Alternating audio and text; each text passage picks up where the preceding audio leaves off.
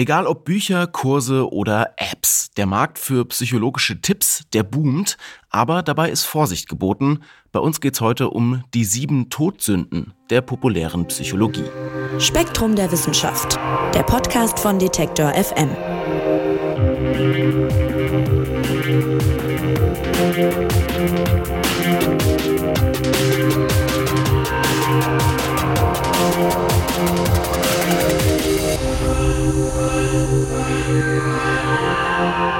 Ja, mit der Psychologie ist es so ein bisschen wie mit dem Fußball, habe ich manchmal das Gefühl. Jeder glaubt da irgendwie so ein bisschen was von zu verstehen und seinen Senf dann dazugeben zu können. Von diversen Zeitschriften am Kiosk über, weiß ich nicht, Instagram, TikTok bis hin zu Ratgeberbüchern und auch Fernsehshows. Der Markt für so Psycho-Alltagshilfe, der ist riesig. Und es wird irgendwie immer mehr, ist mein Eindruck. Und nicht falsch verstehen, solche Ratschläge tun uns allen ja sicherlich gut, aber man muss eben aufpassen, dass bei der ganzen Populärpsychologie nicht ganz grundlegende ja, wissenschaftliche Prinzipien eben unter den Tisch fallen, warnt zum Beispiel auch Steve Eiern. Der ist Psychologe und hat in der neuen Ausgabe von Gehirn und Geist deshalb seine sieben Todsünden, so nennt er es, der populären Psychologie gekürt und darüber will ich heute mit ihm sprechen. Hallo Steve. Ja, hallo Marc, schön dich zu hören. Steve, mein subjektiver Eindruck ist, dass es immer mehr so Psychoratgeber gibt, habe ich ja gerade schon so ein bisschen geschildert. Aber sag mal, ist das wirklich so? Also floriert dieser Markt so? Ja, also man kann davon ausgehen, dass der in den letzten Jahren nochmal deutlich zugelegt hat. Ein Problem dabei ist, dass natürlich die Übergänge einfach fließend sind. Also man kann gar nicht genau sagen, was jetzt der Psychomarkt ist oder nicht. Also natürlich gibt es streng genommen so richtig psychologisches Coaching oder Apps, äh, Webseiten, die da angeboten werden.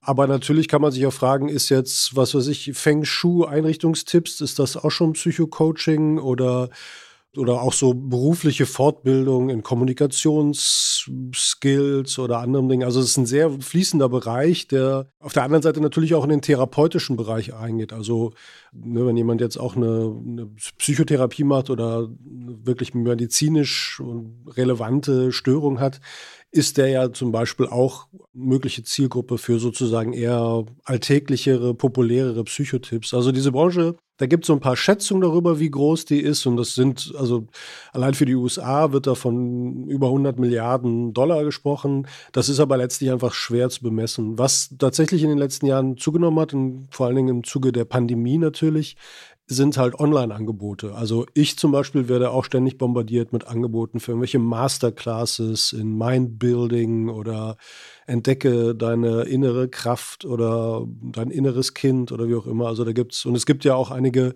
sehr erfolgreiche Vertreter dieser Zunft, also wie zum Beispiel die Stefanie Stahl oder ähm, der Leon, äh, Leon Winscheid, der da solche Kurse und Angebote macht.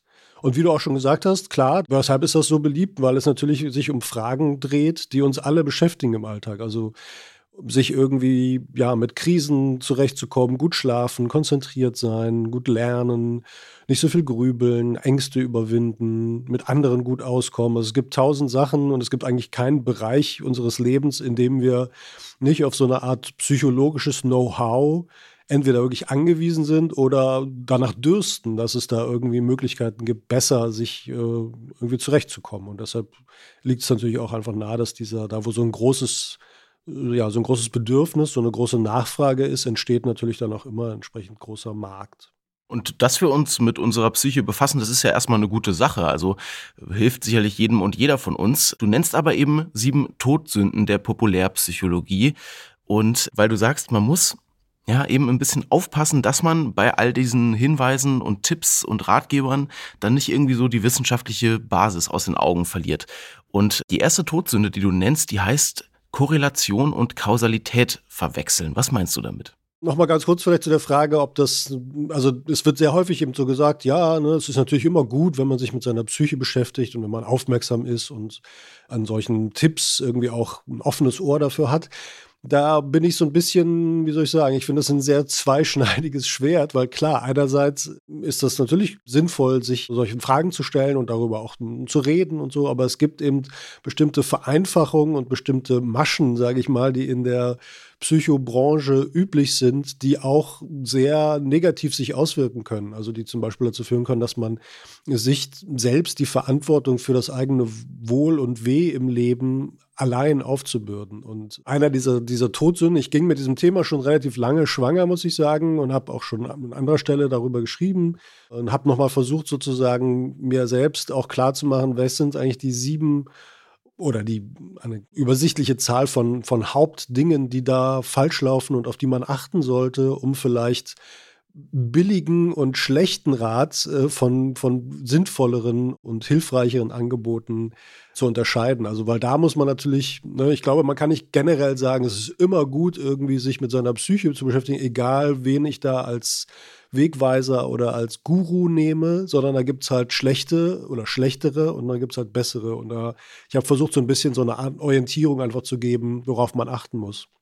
Und jetzt zu deinem Punkt, den, also dieser erste Punkt in dieser Liste ist tatsächlich Korrelation und Kausalität verwechseln, klingt so ein bisschen abgehoben akademisch. Das trifft nicht nur auf populäre Ratgeber, es trifft auch auf die Psychologie selbst, also auch auf wissenschaftliche Veröffentlichungen zu, dass häufig nicht so klar getrennt wird, dass Dinge, die gemeinsam auftreten, nicht unbedingt auch kausal, also ursächlich miteinander zusammenhängen. Also ich beschreibe in dem Text dann als ein Beispiel so diese Vorstellung, im Grünen zu sein, tut uns gut. Das ist ein naheliegender Verdacht, weil wir oft feststellen, ne, wenn man im Grünen ist, dann, was weiß ich, beruhigt das die Psyche und dann fühlt man sich danach irgendwie entspannter und es macht einfach, tut einfach gut, so genau. Nur wenn man jetzt genau nachsieht, wo ist da eigentlich die Kausalität, dann muss man dabei bedenken, dass es halt äh, Leute, die sehr viel ins Grün gehen, zum Beispiel auch sich in anderer Hinsicht systematisch von anderen Menschen unterscheiden. Oft werden in solchen Studien einfach nur zwei Gruppen von Personen genommen, halt so, ich sag mal, Naturfreunde und Leute, die eigentlich nie in den Wald gehen oder nie auch, auch in sehr grauen, vielleicht zu betonierten Umgebungen leben. Und wenn man die aber miteinander vergleicht, dann hat man halt nicht unmittelbar den Einfluss des Grüns auf die psychische Befinden, sondern da kommen alle möglichen Sachen dazu. Sozialer Status, Herkunft, andere Gewohnheiten im Leben, Bildungsgrad. Und diese ganzen Faktoren spielen halt mit eine Rolle. Und es kann sein, dass Leute, also dass man diesen Effekt Grün und Wohlbefinden hängt zusammen, eher auf andere Dinge zurückgeht. Und sehr wahrscheinlich geht es halt auf viele verschiedene Dinge zurück. Und man kann es nicht auf einen Faktor begrenzen. Und das Problem bei vielen Psychoratgebern ist, dass sie immer so ein, ein, eine Lösung präsentieren. Ein Ding, das ist jetzt ganz wichtig, da musst du drauf achten. Wenn du daran arbeitest, ist alles kein Problem mehr. Und um das zu begründen, werden dann oft so Studien angeführt, die aber zum großen Teil, also ich habe das für den Fall mit diesem grünen Effekt mal nachgesehen. Also da gibt es so, so sogenannte Metastudien, also so Auswertungen der gesamten Studienlage bis zu einem bestimmten Zeitpunkt. Und von den über 250 Studien, die es dazu gab, waren letztlich nur eine Handvoll wirklich so, dass man daraus kausale äh, Schlüsse ziehen konnte. Und das andere waren einfach so Gruppenvergleiche, Beobachtungsstudien. Und da muss man halt ein bisschen, oder kann man, soll man, würde ich sagen, äh, darauf achten, ob da jetzt der ganze Rat auf einen Faktor abgestellt wird, der mit halt mit solchen, ähm, sagen wir mal, methodisch ziemlich schwachen Studien begründet wird oder ob das ein bisschen differenzierter aufgedröselt wird. Hm, also Korrelation wäre sozusagen, zwei Sachen treten halt parallel auf und Kausalität wäre dann, die eine bedingt die andere und das wird einfach oft verwechselt. Genau, das ist einfach Fachchinesisch für, ähm, genau, Dinge passieren zugleich. Also ein oft zitiertes Beispiel ist ja, ne, die Störche kommen aus dem Süden zurück, zum gleichen Zeit gibt es viele Geburten. Da kann man die Theorie entwickeln, ah, okay, die Störche bringen offensichtlich tatsächlich die Babys. Aber möglicherweise liegt es halt an anderen Faktoren. Also, dass zum Beispiel, was weiß ich, die Geburtenrate im Frühjahr, wenn halt auch die Zugvögel zurückkommen, einen leichten Anstieg erlebt oder vielleicht regional auch einen höheren Anstieg, wer weiß. Also äh, bei diesem Thema ist so, dass man, das stille ich auch in dem Artikel, dass wir sehr schnell dabei sind, solche Beziehungen, solche kausalen Muster herzustellen. Das ist Teil unserer ja, unserer geistigen DNA oder unseres Denkens eigentlich, dass wir immer, wenn Dinge nicht nur einmal, vielleicht zwei, dreimal gleichzeitig auftreten, wir sofort eine Beziehung dazwischen erkennen. Und deshalb kann man auch sehr schnell in diese Falle geraten, die, das gleichzeitige Auftreten von etwas als das eine macht das andere zu interpretieren. Das ist aber eben oft nicht, nicht gegeben, beziehungsweise es kommen auch noch andere Dinge dazu. Also eine andere dieser Todsünden ist ja zum Beispiel, dass man alles auf einen einzelnen Faktor abstellt, ein Patentrezept. Das hängt damit zusammen, dass man, ja, dass man da einfach die wenig oder zu wenig oft berücksichtigt, dass halt natürlich auch noch andere Dinge damit reinspielen können. Ja, lass uns darüber doch dann gleich mal reden. Also zweite Todsünde sozusagen ein Patentrezept für alles. Das ist ja, das wäre ja schön. Man, man will das ja auch. Ich man merkt das auch an sich selber. Ja, ich würde gerne wissen, was muss ich denn tun, um dieses oder jenes Problem äh, zu lösen? Und da knüpfen viele dieser Ratgeber ja natürlich auch an. Ja, genau. Also ich glaube, dass man die, die Logik von Ratgebern sehr gut daran ablesen kann, was denn eigentlich das Bedürfnis ist, das damit angesprochen wird. Also das ist natürlich eine, eine, Wirtschaftszweig wie viele andere, wo man halt sozusagen Versprechen macht, weil man glaubt, dass Leute Interesse haben an diesen Versprechen. Solange die Produkte, die man dann den Leuten damit verkauft, nicht unbedingt Schaden anrichten, wird sich auch kaum jemand beschweren. Viele haben dann auch subjektiv zumindest den Eindruck, naja, das hilft mir, immerhin habe ich mich ja mit der Sache beschäftigt. Also es gibt zum Beispiel eine Studie, die auch in dem Artikel vorkommt, wo es darum geht, ob so Selbsthilferatgeber dann überhaupt tatsächlich auch helfen. Ein interessantes Faktum mal, dass Leute eine sehr starke Tendenz haben, einfach grundsätzlich zu sagen, ja, ja, das tut irgendwie gut, das, das macht Sinn, das hat mir irgendwie geholfen, können aber nicht sehr konkret angeben, worin die Hilfe eigentlich bestand. Das deutet laut der Forscher zumindest darauf hin, dass man eben, obwohl man eigentlich keinen konkreten Nutzen daraus zieht, man sozusagen eine Rechtfertigung konstruiert. Ich habe da jetzt Zeit mit verwe verwendet, ich habe da Geld vielleicht ausgegeben, also muss mir das auch irgendwie was gebracht haben. Und ein Bedürfnis oder ein, ein, eine Nachfrage, die halt die Psychobranche natürlich bedient, ist das nach Patentrezepten. Ich will einen Trick haben, mit dem alles Mögliche am besten sehr schnell und einfach zu beheben ist. Also zu den Patentrezepten zählt dann meist auch, dass die nicht besonders viel Mühe erfordern, sondern oft sind das so Imaginationstechniken. Also man stellt sich vor, die eigenen Ängste sein, gäbe es nicht und dann sind die irgendwie weg. So. Also solche Suggestionen oder Autosuggestionen werden da oft angeboten, die halt relativ simpel sind. Da muss man sich halt nicht groß seinen Ängsten stellen. Man muss keine Auseinandersetzung, keine Übungen machen. Zumindest nicht im größeren Umfang so. Ein anderes Kennzeichen von Patent, von solchen Patentrezepten ist auch, dass die irgendwie so ganz ungewöhnlich neu sind. Also noch hat noch niemand was von erzählt. Die sind zwar super simpel und total effektiv, aber äh, komischerweise ist noch niemand vorher so richtig drauf gekommen. Und da, also man hat immer so ein, so eine Art Guru-Muster, wo man halt, der Erfinder hat jetzt quasi den Heilsweg entdeckt und wenn man den verfolgt, dann lösen sich die Probleme in nichts auf. So, das sind halt so typische Muster, die, die auch, auf die wir sehr sensibel reagieren. Also wir sind natürlich, wenn uns jemand sagt, du, ich habe da was entdeckt, das von, davon weiß noch keiner was. Und jetzt sage ich dir dieses Geheimnis, dann hat das für uns natürlich eine total große Attraktivität. Und mit, diesem, mit dieser Attraktivität kann man halt letztlich einfach auch Geld verdienen. Und das ist auch alles, wie ich sagen, in einem gewissen Rahmen ist das völlig okay, finde ich. Es wird halt nur dann schwierig, wenn, wenn Leute wirklich sozusagen sich noch schlechter fühlen, zum Beispiel, weil sie das Gefühl haben, jetzt habe ich schon so ein super simples Patentrezept und das scheint ja so gut zu funktionieren, nur bei mir klappt es irgendwie nicht.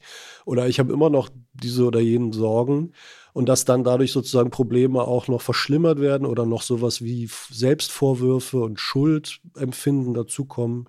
Also das wäre dann auch ein Punkt, wo ich sagen würde, da da wird das auch kontraproduktiv mit der Selbstbeschäftigung und mit dem Ratgeberlesen. Jetzt hast du gerade schon schön gesagt, da kommt jemand und hat eine Idee, auf die ist noch niemand sonst gekommen. Und äh, das knüpft an eine weitere Todsünde an, die du nennst. Du fasst das so ein bisschen zusammen mit einem schönen Ausdruck, alten Wein in neue Schläuche gießen. Das äh, heißt im Endeffekt, alles ist irgendwie auch schon mal da gewesen, oder was meinst du damit? Ein, ein, ein typisches Merkmal von jeder Art von, von Wirtschaftszweig oder Branche ist halt, dass man immer wieder ein, ein neues Ding braucht. Es muss die nächste Sau durchs Dorf gejagt werden. Und in der, in der Psychologiebranche ist es halt so, dass man sehr oft mit sehr ähnlichen, kaum zu unterscheidenden Konzepten dann neue Begriffe, neue Schlagwörter prägt, die dann eine Zeit lang en vogue sind. Also in dem Artikel geht es um das Konzept des Grid, das äh, so in den Mitte der 10er Jahre von einer amerikanischen Psychologin bekannt gemacht worden. Grit, also für Englisch für sowas wie Hartnäckigkeit, Biss, könnte man sagen. Und das wurde auch durchaus mit Studien und mit, mit Empirie, also mit Untersuchungen quasi unterfüttert, dass ein besonders wichtiger Faktor im Leben, im Erfolg, also für den Erfolg im Leben ist, dass man halt hartnäckig bleibt, dass man sich nicht abschütteln lässt, dass man Frustrationen erträgt.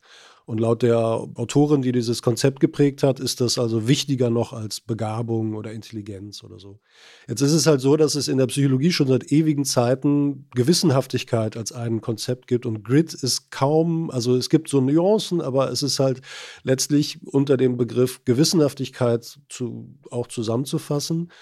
Und da kommt ein bisschen dieser Patentrezept-Touch dazu, dass wenn man sozusagen suggeriert, ja, Grid ist jetzt nicht nur so ein besonders wichtiger Faktor, sondern eigentlich kommt es nur darauf an, dass du einfach, mach einfach immer weiter, Augen zu und durch, halte aus, halte, bleib hartnäckig. Daraus wird dann halt so eine Art ne, Rat äh, äh, destilliert und der kann dann halt auch schiefgehen, weil es am Ende vielleicht doch ein bisschen auf Talent und Intelligenz ankommt und nicht nur auf Hartnäckigkeit. Beziehungsweise man muss vielleicht auch irgendwann mal einsehen, dass bei trotz aller Hartnäckigkeit man irgendwie mit dem oder jenem Plan nicht weiterkommt und sich vielleicht was Neues überlegen sollte. Also oft geht bei solchen Ratgeberlogiken halt sozusagen die Flexibilität verloren und stattdessen wird halt einfach dann das neueste, das nächste neue Ding geprägt. Und das sind dann oft sozusagen Anglizismen oder einfach Schlagwörter, die attraktiv klingen, wo man denkt, ja, wow, Grids, ne, brauche ich vielleicht auch. Vielleicht kann ich das irgendwie trainieren. Thrive zum Beispiel ist auch so ein Schlagwort. Das sind dann auch Begriffe, die einfach so schön klingen, wo man denkt, so, oh ja, so aufblühen und wachsen, das möchte ich irgendwie auch. Darunter unter solchen Labels lässt sich dann halt recht leicht eine ja, genau, ein, ein, ein Produkt, ein Buch, ein Kurse oder was auch immer bewerben. Ja, das mit der Hartnäckigkeit, das beobachte ich auch total oft auf Instagram. Da gibt's ja ganz viele so Leute, meistens Männer, äh, die einem so Erfolg irgendwie eintrichtern wollen. Und das ist auch alles immer nur eine Frage des Mindsets. Mindset taucht da ganz oft irgendwie auf, ne? Und sozusagen die Hartnäckigkeit, mit der man dranbleibt. Und das könnte ich mir vorstellen, führt auch wieder zu was, was du gerade schon gesagt hast, nämlich, dass man halt die Schultern auch immer bei sich sucht. Ja? Also, dass man sagt, da war ich, dann habe ich es halt nicht genug probiert. Genau, das ist ein sehr auffälliges, durchgehendes Muster eigentlich in, der, in, in populären Ratgebern, dass man sozusagen die Selbstwirksamkeit, wie das dann im, in der Fachsprache heißt, angesprochen wird. Also was auch eine grundsätzlich erstmal eine gute Sache ist. Also natürlich hat die Überzeugung, es selbst in der Hand zu haben, Dinge beeinflussen zu können, sich selbst kontrollieren, steuern zu können, Dinge besser machen zu können. Das ist eine sehr wichtige psychologische Größe und das ist auch, ja, das macht erstmal Sinn. Es macht nur dann Probleme, wenn man quasi alles darauf abstellt und wenn man so suggeriert, es liegt alles nur an dir. Es ist alles nur eine Frage der Haltung, es ist alles nur eine Frage der richtigen Methode. Eine andere Todsünde in dem Heft ist ja, dass man aus, häufig aus Mücken Elefanten macht. Das heißt, die Wirksamkeit von bestimmten Methoden mag sogar nachgewiesen sein, aber sie ist dann trotzdem noch relativ gering und es kommen auch viele andere Sachen noch dazu. Also auch wenn ich mein bestimmte Dinge selbst steuern kann und auch fest diese Überzeugung habe, kann es trotzdem sein, dass mir, was weiß ich, die Menschen, mit denen ich zu tun habe, da einen Strich durch die Rechnung machen, dass ich einfach nur Pech habe oder dass ich aus anderen Gründen, aus gesundheitlichen Gründen vielleicht trotzdem nicht ans Ziel komme. Also alles auf die, äh, auf die eigene Haltung und das eigene Mindset oder so zu reduzieren, ist unter Umständen halt eine Gefahr. Und ein typisches Merkmal von, von Ratgebern ist, dass die sehr wenig darauf Rücksicht nehmen, dass man es halt etwas differenzierter betrachten soll. Das ist einerseits das Schöne an Ratgebern, weil die präsentieren einem so eine super simple Welt, in der aus A B folgt und man mit einfachen Methoden halt zum Ziel kommt. Das hören wir alle sehr gerne und es ist vielleicht auch erstmal nicht schlimm, sich dieser Illusion hinzugeben. Aber wenn man sich wirklich sehr darauf versteift und denkt, ja, aber damit muss es doch jetzt einfach klappen. Der, der, ne, bei diesem Masterclass-Menschen, da hat das doch auch funktioniert. Wieso nicht bei mir? Dann kann es halt auch gefährlich werden. Und da, da geht dann halt auch der, ja, der, das, das Positive an, äh, an solcher Beratschlagung dann schlägt dann manchmal auch ins Gegenteil um. Ja, die nächste Todsünde, du hast ja gerade schon gesagt, aus äh, jeder Mücke einen Elefanten machen. Lass uns darauf noch mal kurz ein bisschen mehr eingehen. Also damit meinst du im Grunde, wenn ich dich richtig verstehe, dass man eine Erkenntnis hat aus der Wissenschaft und die aber überhöht, oder was? Ja, genau. Also das betrifft zwei Dinge. Das eine ist quasi die Wirkung von Ratschlägen, die systematisch quasi übertrieben wird, natürlich. Äh, andererseits aber auch die, also die, die, das Gravierende an bestimmten Problemen. Also ein Angebot ist dann besonders attraktiv, wenn ich meinem Kunden zu verstehen gebe, du hast ja ein echt gravierendes Problem und ich habe eine super wirksame Methode dagegen. Und es lässt sich halt sehr gut einfach in der psychologischen Literatur auch zeigen, dass ähm, selbst die besten Therapiemethoden oder die besten Heilverfahren, die es gibt, sind natürlich nicht in jedem Fall und sofort irgendwie wirksam. Also ich referiere in dem Artikel ein bisschen über, über die sogenannte Effektstärke. Das ist so ein Maß, das man in der Wissenschaft benutzt, um zu ermitteln, wie stark etwas zum Beispiel wirkt. Und in der Psychologie gibt es so eine mittlere Effektstärke ganz grob von 0,2. 0.2, das heißt, wenn man das übersetzt, etwa, dass bei ungefähr einem Drittel der Personen, mit der man eine bestimmte Methode zum Beispiel testet, also unter, unter vernünftigen Bedingungen, kontrolliert und so weiter, zufällig ausgewählte Personen, dass dann ein Drittel der Personen davon profitieren. Jetzt kann man sich halt ja sehr gut vorstellen, dass es eine Menge Sachen gibt, die da noch mit einfließen und dass wenn sich jemand vor dich hinstellt und sagt, ich habe hier eine Methode, damit kannst du eigentlich gar nichts verkehrt machen. Ne? Wenn du was damit verkehrt, also verkehrt machen ist ganz witzig, weil natürlich ist, wenn es nicht funktioniert, dann hat derjenige selber halt was dann nicht richtig verstanden oder er hat es nicht richtig angewandt oder sowas. Also man kann sich auch immer sehr leicht dann da herauswinden und sagen, naja, meine Methode ist trotzdem toll, du hast es halt nicht richtig gemacht. Also dieses aus jeder Mücke einen Elefanten machen, damit meine ich einerseits, dass halt Wirkung von Ratschlägen ja oft zu hoch gehängt wird und andererseits aber auch Probleme. Also im Moment scheint ja zum Beispiel das Schlafen und Einschlafen ein Riesenthema zu sein für viele Menschen. Klar, wir leben in einer Zeit mit wahnsinnig vielen Krisen, weiß ich nicht, vielleicht überfordert das den einen oder anderen auch irgendwie sorgt für Unruhe und Grübeln, grübelndes Kreisen der Gedanken. Das will ich auch gar nicht verharmlosen oder irgendwie herunterreden. Es ist nur so, dass man sozusagen, also das beileibe nicht sozusagen alle Menschen betrifft und auch sozusagen eine gewisse Art von nicht sofort, klack, ich bin eingeschlafen, ist auch ein Teil des normalen Lebens. Also es wird oft sozusagen suggeriert, dass Dinge, die eigentlich relativ normal sind, ein Problem sind, das man beheben sollte und dass man halt sozusagen und sprüht sich ein paar Tropfen in den Mund, macht die Augen zu und bums ist man eingeschlafen. Und solche Erwartungen, die dadurch geweckt werden, können das Problem teilweise halt auch verstärken. Wenn man dann, wenn man dann doch noch eine Viertelstunde da liegt, dann denkt man sich so, hm, ja, Mist, jetzt hat das irgendwie auch nicht geklappt. Genau, also dass diese, diese Art von Übertreibung, die da sehr häufig äh, zu Werke gehen, die sind halt, ähm, die können halt auch kontraproduktiv sein. Steve, jetzt muss ich mal kurz nachzählen. Wir haben, glaube ich, vier Todsünden gehört. Nummer fünf die hat was mit Wissen und Können zu tun äh, und der Frage, wie rational wir eigentlich handeln. Auch total spannend. Erklär mal. Ja, ich komme auch schon durcheinander, weil wir jetzt bei den Siebenen so ein bisschen hin und her gesprungen sind. Wissen zu können erklären bezieht sich ja eigentlich hauptsächlich auch auf diesen, auf diesen Aspekt der Selbstwirksamkeit und der, und äh, es gibt so eine sehr naheliegende Illusion zu glauben, dass wenn ich einen Zusammenhang irgendwie verstanden habe, dass ich den dann auch beherzigen kann, dass ich das dann auch mache. Ähm, also ganz einfaches Beispiel, wenn ich weiß, wie schädlich meinetwegen Rauchen ist oder zu viel Alkohol oder Zucker, dann lasse ich da auch die Hände davon. Und das ist etwas, diese, diese Vorstellung halt gibt. Und diese Verkürzung ist quasi ganz oft inhärent in Ratgebern, dass man sagt, man erklärt Leuten irgendwie bestimmte Dinge und dann sagt man, naja, jetzt weißt du es ja, jetzt musst du ja nur noch danach handeln. Aber der eigentliche Schritt, das eigentliche Problem ist nicht, dass wir nicht wissen, was richtig wäre, sondern dass wir es aus allen möglichen Gründen einfach nicht tun weil wir Gewohnheiten haben, die uns daran hindern, weil wir irgendwie, weiß ich nicht, immer wieder in dieselben Muster verfallen also diese Vorstellung, dass sobald ich es weiß, kann ich auch das machen und kann ich es auch beherzigen, die wird, äh, die ist sozusagen systematisch unterbeleuchtet. Und in einer vernünftigen Psychotherapie zum Beispiel geht es auch darum, bestimmte Zusammenhänge vielleicht zu verstehen oder also so etwas Kognitives, dass man, dass man über bestimmte Dinge nachdenkt. Aber der Hauptteil der Arbeit ist eigentlich sozusagen das ins Handeln übersetzen. Es ist echt schwer, alte Gewohnheiten abzulegen, das wissen wir alle.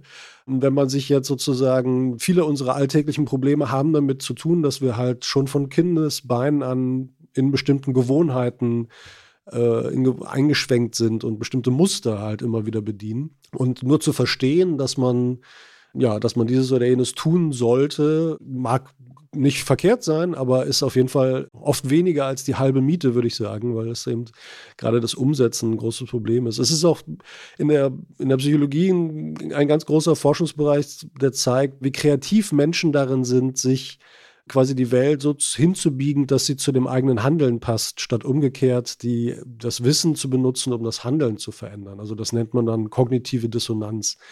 Also Beispiel Rauchen, ne? viele Leute, die rauchen dann zwar, aber die sagen dann Sachen wie, ja, ganz so schädlich ist Rauchen bestimmt auch nicht. Außerdem rauche ich ja auch gar nicht so viel. Und der Opa Erich, der hat auch gequarzt, bis er 97 war und dann ist er an was anderem gestorben. Also es kann gar nicht. Also man zieht sich alle möglichen Gründe dafür heran, weshalb das was man eben so macht, dann doch gar nicht so schlimm ist. Und das bezieht sich dann eben auf den Punkt, ähm, dass uns Ratgeber vorgaukeln wollen, Wissen sei gleich Können. Ja, und dass das nicht immer klappt, das kann, glaube ich, jeder und jede, die hier zuhören, äh, dann auch gleich an sich selber feststellen. Also mir fallen direkt zehn Sachen ein, wo man natürlich entgegen des eigenen Wissens schädlich für sich selber handelt. Ja, das ist ja klar. Genau, und das gibt ja dann auch den schönen Effekt, dass dann gleich der nächste Ratgeber um die Ecke kommen kann und sagen kann, ah, es hat immer noch nicht geklappt. Jetzt erkläre ich dir aber, woran es gelegen hat. Also ich glaube, dass man mit einer gewissen ironischen Distanz das am besten auch betrachten sollte, dass es halt bestimmte Dinge gibt, von denen wir uns schwer lösen können und dass es oft erleichternder für Menschen wirkt, wenn sie einfach ja sich auch damit gewissermaßen abfinden oder das einfach akzeptieren können, dass, dass sie halt bestimmte Dinge so machen, weil sie es weil so gelernt haben, weil sie es so gewohnt sind und sich nicht darüber zu grämen, dass das so ist. Also das hängt immer von dem Fall ab. Natürlich gibt es Dinge, die sind schlimm und an denen sollte man tunlichst doch versuchen, was zu ändern. Aber wenn es so, was weiß ich, irgendwelche kleinen Lästigkeiten gibt oder so, gibt es immer die Möglichkeit, statt an der Stellschraube zu drehen, wie mache ich es irgendwie besser, wie kann ich mich da justieren, gibt es auch die Stellschraube, kann ich damit leben, kann ich das akzeptieren, ist das vielleicht gar nicht so schlimm, ist das sympathisch, meine kleine Macke, die ich halt habe. Gibt es nicht auch vielleicht viele andere Leute, die so ähnliche Macken haben? De facto ist das sicherlich auch ein, ein Baustein für die Ratgeberbranche, dass es einem nie an Stoff ausgeht, weil die Ratschläge, also wenn die Ratschläge wirklich so fruchten würden, wie so getan wird, dann gäbe es schon seit vielen Jahren, glaube ich, keine Ratgeber mehr, weil dann hätten wir alles geklärt. Und es muss halt auch an Bedarf gehen, immer wieder das nächste, ja, mit dem nächsten Supertrick um die Ecke zu kommen. Ja, das muss auch total frustrierend sein, dachte ich mir gerade die ganze Zeit für Medizinerinnen, für Gesundheitspolitiker, dass man irgendwie sagt, die Antworten, also für alle liegt doch auf der Hand, dass zum Beispiel Rauchen wahnsinnig blöd ist, ja. Für uns alle. Es kostet die Gesellschaft wahnsinnig viel Geld, es ist individuell äh, irgendwie äh, Krebsrisiko und so weiter. Und trotzdem machen das alle, alle weiter. Ist auch aber eine wahnsinnig spannende Frage so zum, zum Menschsein irgendwie, ne? Also diese, also dass wir, das macht uns ja irgendwie dann auch so ein bisschen aus, dieses Handeln wieder wieder Fakten eigentlich, ja, wieder besseres Wissen. Ja, genau. Also die Unvernunft, äh, Unvernunft ist, glaube ich, auch ein sehr äh, hartnäckiger Bestandteil, apropos Grid, ein hartnäckiger Bestandteil unseres Lebens. Ähm, und es ist halt immer auch eine Abwägung, wie man, wie soll ich sagen, wenn man jeden, äh, jede kleine Unvernunft auf die Goldwaage legt, dann erscheint das Leben auf einmal halt wie eine Ansammlung an Katastrophen und an riesigen Gefahren, die einem drohen. Und klar, Rauchen ist sicherlich nicht die beste Idee, aber eine Zeit lang macht man das in seinem Leben vielleicht. Und es ist oft, also auch so, dass je mehr man so mit so einem erhobenen Zeigefinger konfrontiert wird, der einem sagt, nee, du sollst aber nicht, aber weißt du nicht, wie schlimm das ist, desto trotziger reagieren manche Menschen auch darauf. Also es ist auch nicht für jeden sozusagen das beste Mittel, damit immer konfrontiert zu werden, sondern vielleicht ist das halt eine Phase im Leben, die, wo man halt irgendwie besonders cool sein will oder denkt so, das bringt einem was oder schmeckt lecker und irgendwann hört man es dann halt wieder auf, hoffentlich. Und Aufklärung ist da sicherlich wichtig, Vorbilder sind da sehr wichtig. Also ich glaube, dass Ratgeber auch ja sozusagen unterschätzen, dass wir uns in unserem Verhalten oft einfach an anderen orientieren. Wir durchdenken das nicht so rational, wir kontrollieren uns da jetzt auch nicht alle fünf Minuten, sondern wir, wir machen halt das, wovon wir, was wir bei anderen sehen und vor allen Dingen bei Leuten, wo wir denken, oh, die sind eigentlich ziemlich cool, so würde ich auch gern sein. Und wenn die dann nicht rauchen, dann ist die Wahrscheinlichkeit hoch, dass man das auch nicht tut. Also dieses blinde nach anderen sich nicht äh, richten und nach anderen schielen ist, äh, ist ein sehr großer Einfluss ähm, für das Verhalten von Menschen. Oft ein größerer als jetzt rationale Überlegungen oder oder bewusstes Steuern von Verhalten. Und das führt uns auch noch zu einer weiteren Todsünde, die du aufschreibst. Nummer sechs müsste das jetzt sein. Und zwar, das beobachte ich oft bei so Online-Ratgebern oder bei Leuten, die, was weiß ich, so Seminare machen, wo die Menschen dann wirklich hinkommen. Äh, nämlich, dass das oft auf Ratgeberseite voll viel mit so Personality zu tun hat. Und du nennst es so den Retter in der Not spielen. Was, was meinst du damit? Mhm. Ja, das ist der, der, der typische Guru-Effekt sozusagen, dass man dass man auch die eine eigene, also ja, mit einer gewissen Autorität da auftritt und einem äh, erklärt wird, dass die äh, also dass derjenige, der einem da den Rat gibt, das nicht einfach so ja, also dass der zum Beispiel ist sehr oft das Muster, dass man selber eine ganz schlimme Krise durchlitten hat oder mit Menschen gearbeitet hat, die schlimme Krisen durchlitten haben, dass man so eine Art, durch so eine Art Stahlbad gegangen ist, äh, aus der man nur herauskam, weil man diese eine besondere Erkenntnis gewonnen hat, die dann präsentiert wird. Also das wäre, glaube ich, der Faktor, der am am wenigsten sozusagen publikumsorientiert ist, also um die Nach, weil da so eine starke Nachfrage daher da steht, sondern ich glaube, dass das auch auf Seiten derjenigen, die Rat anbieten, ein, ein, ein psychologischer Mechanismus ist, sich darin halt besonders wohl zu fühlen, weil man das Gefühl hat und dann gerne auch vermitteln möchte, dass man, dass man halt ein Retter ist, dass man wieder so eine Art Supermann äh, aus, aufsteigt und halt Leuten einen Weg weist, wie sie ihr, ihr Leben vernünftig einrichten sollen. Das ist auf jeden Fall auch eine der ja, das der typischen Kennzeichen von vielen Ratgebern, dass man oft vielleicht, ja, also es darf man natürlich nicht zu dick auftragen, dann wird es unglaubwürdig oder wirkt unsympathisch, aber mit so einer kleinen Geste der Bescheidenheit so zu tun, als wenn man also hier wirklich jetzt Großes für die Menschheit leistet mit seinem Tipp. Ähm, das kommt da auch sehr oft drin vor und deshalb hatte ich das als einen, ähm, einen dieser Ratgeber-Merkmale auch mit aufgenommen. Und zu guter Letzt, letzte der sieben Todsünden der populären Psychologie. Du schreibst, viele ignorieren, dass eine Beobachtung das Beobachtungsobjekt oder das Beobachtete verändert. Ja, das ist wahrscheinlich, das ist der letzte in dieser Reihe der sieben Tipps und das ist vielleicht der etwas abstrakteste oder, oder da muss man ein bisschen um die Ecke denken. Also, worauf ich damit letztlich hinaus will, ist, dass sehr viele psychologische Phänomene oder vielleicht sogar alle psychologische Phänomene ja eine Frage der Betrachtung sind. Also in Ratgebern wird häufig so getan, als wenn es da so objektive Belastungen gibt. Also es gibt ein bestimmtes Stresslevel und dann gibt es mich, der irgendwie auf dieses Stresslevel reagiert und irgendwie damit umgehen kann. Die Sache ist aber die, dass Stress nicht irgendwie in der Welt existiert, sondern es ist schon meine Reaktion auf etwas. Und ich kann auf Dinge total gestresst reagieren, die andere als total aufregend und spannend empfinden.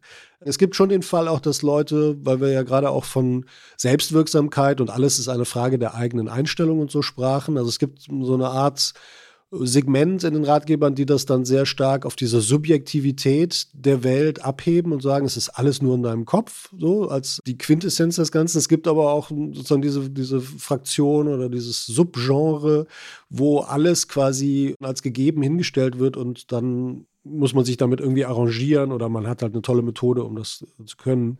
Man kann es vielleicht mit dem antiken Stoiker Epiktet am besten sagen. Der hat mal geschrieben, dass es niemals die Dinge selbst sind, die uns beunruhigen, sondern immer nur die eigene Wahrnehmung davon. Und man muss halt dabei bedenken, dass psychologische Belastungen und, und Stressfaktoren zum Beispiel im Leben dass die halt flexibel sind, dass die fluide sind und dass die sich verändern lassen dadurch, wenn man die Betrachtung ändert. Das ist ja zum Beispiel in der kognitiven Verhaltenstherapie ein ganz wesentlicher Baustein, ist, dass man die Bewertung von bestimmten Lebensumständen verändert. Man packt gar nicht bei diesen Umständen selber an und will mit anderen irgendwas besprechen oder will, sondern es geht um die Bewertung von Dingen. Auch entlastend wirkt da oft schon einfach nur darüber zu sprechen, wie, dass man das irgendwie unangenehm findet.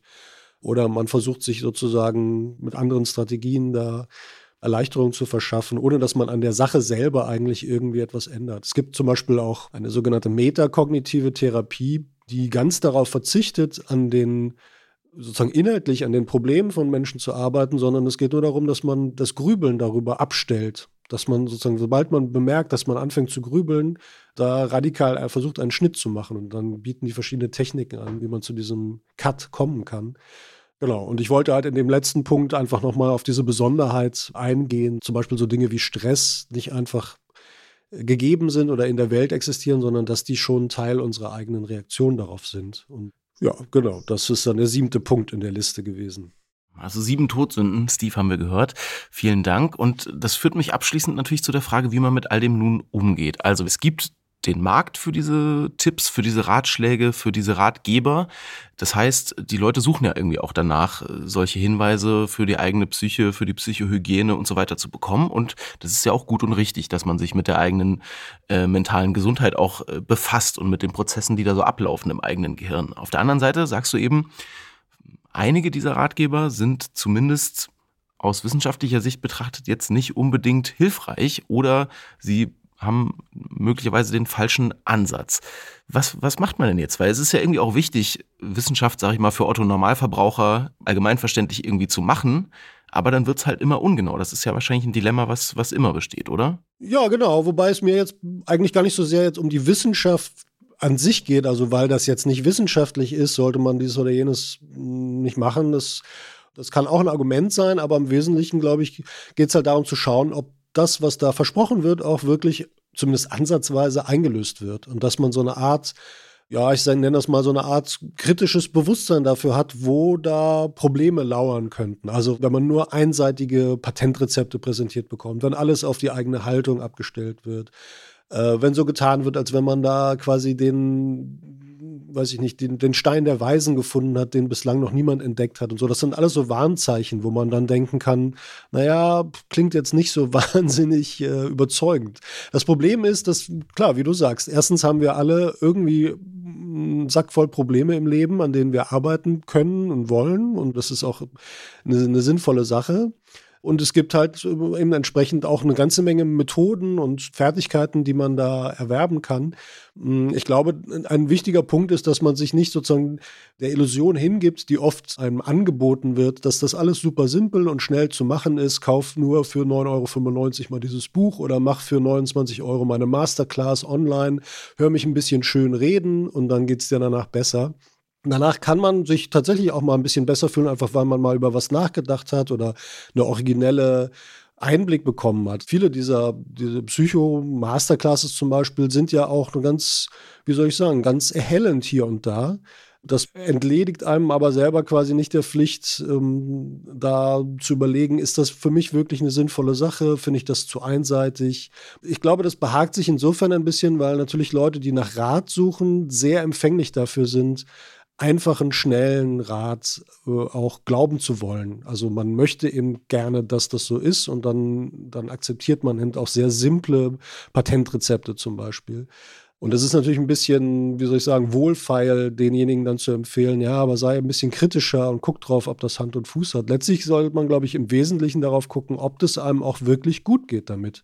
Oder ob man eigentlich das Gefühl hat, man, man fängt er an, irgendwelche Mentalakrobatik zu machen, die einem nur noch mehr stresst oder nur noch mehr das Gefühl gibt, irgendwie zu versagen in dem oder jenem Bereich. Wenn man den Verdacht hat, das könnte einem sogar mehr Ärger einbrocken, als es einem hilft, dann dann wäre es vielleicht Zeit, mal was anderes auszuprobieren. Oder eben, wie ich jetzt auch schon darstellte, auch mal zu überlegen, ob man sich nicht mit manchen Dingen eher arrangieren kann. Also, dass man so eine Art, das nennt man auch akzeptanzbasierte Therapie, dass man sowas macht, wenn man teilweise helfen ja Dinge einem im Alltag, die mit den Dingen selber gar nichts zu tun haben. Also sich sportlich zu betätigen, Yoga machen, vielleicht meditieren oder so. Also es können ja auch zum Beispiel Dinge sein, die inhaltlich gar nichts Besonderes mit dem jeweiligen Lebensthema oder dem, dem Problem, das man äh, zu haben glaubt, äh, zu tun hat, sondern es kann dann auch eine ganz andere Tätigkeit sein oder Musik hören, spielen, in die Natur gehen vielleicht sogar, weil wir das Thema mit dem Grün ganz am Anfang hatten.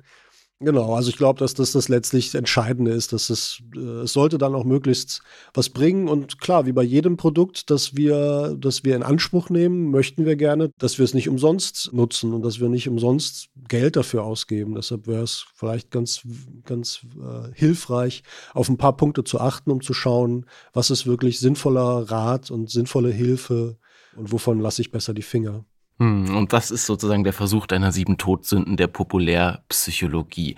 Die könnt ihr ja mal im Hinterkopf behalten, wenn ihr das nächste Mal irgendwie ein Ratgeberbuch in der Hand haltet oder irgendwie einen Tipp lest, der euch verspricht, dass sich euer Leben damit komplett verändern wird.